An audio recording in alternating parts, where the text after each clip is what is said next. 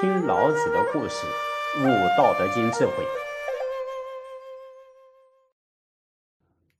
中国禅宗第六代祖师慧能大师啊，在《六祖法宝坛经》里面说：“世人终日口念般若，不识自性般若，犹如说食不饱，口淡说空，万劫不得见性，终无有益。”般若智啊，人人都具有。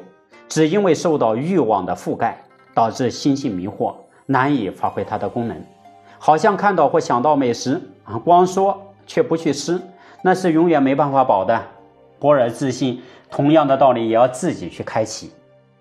孔子在《中庸》里面讲啊：“道不远人，人之为道而远人，不可以为道。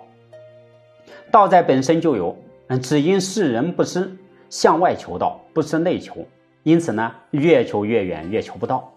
所以啊，啊，孔圣又继续说：“道之不行也，我知之矣；智者过之，愚者不及也；道之不明也，我知之矣；贤者过之，不孝者不及也。人莫不饮食也，鲜能之谓也。”哎，这是孔子在一生追求真理的过程中所获得的心得呀。我们回想当时孔子去拜访老子的时候。还是在向外追求名相的阶段，因此呢，老子不得不给他当头棒喝，并且还循循善诱。这个时候啊，等到老子讲完了这番话，孔子满怀希望的说明来意，老子却不答应。孔子口若悬河的将自己的人学思想以及对于藏书的深远意义引经据典讲了一个时辰。老子最终啊打断他的话，说：“你说的话太冗长了，希望你重点说明。”那孔子干脆利落的说道：“要点在仁义。”老子便问啊：“请问仁义是人的本性吗？”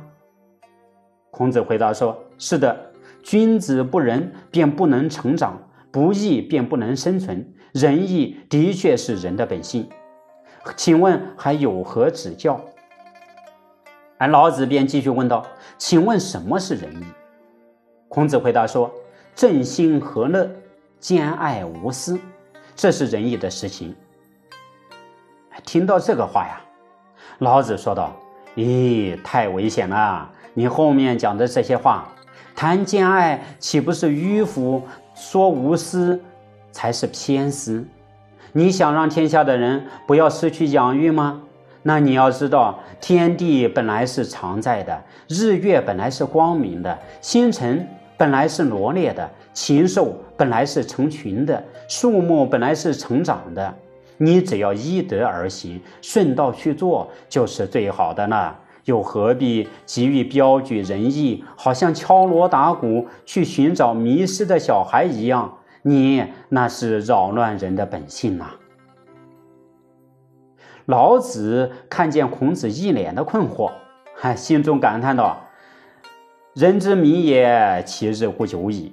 人们的迷雾时日已经很久了呀。”他深知孔子舍本逐末，执着于仁义，却忘记了仁义的根源在于大道。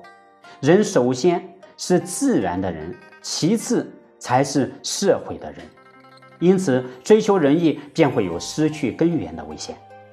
孔子出于治病救人的用心良苦，那老子只好运用形象譬喻的方法来开导孔子。老子就说呀：“啊，米糠进入到人的眼睛，天地四方看起来就颠倒了；啊，蚊虫叮人的皮肤，便会通宵不得安眠。仁义毒害困扰人的心，没有比这个更大的祸乱了。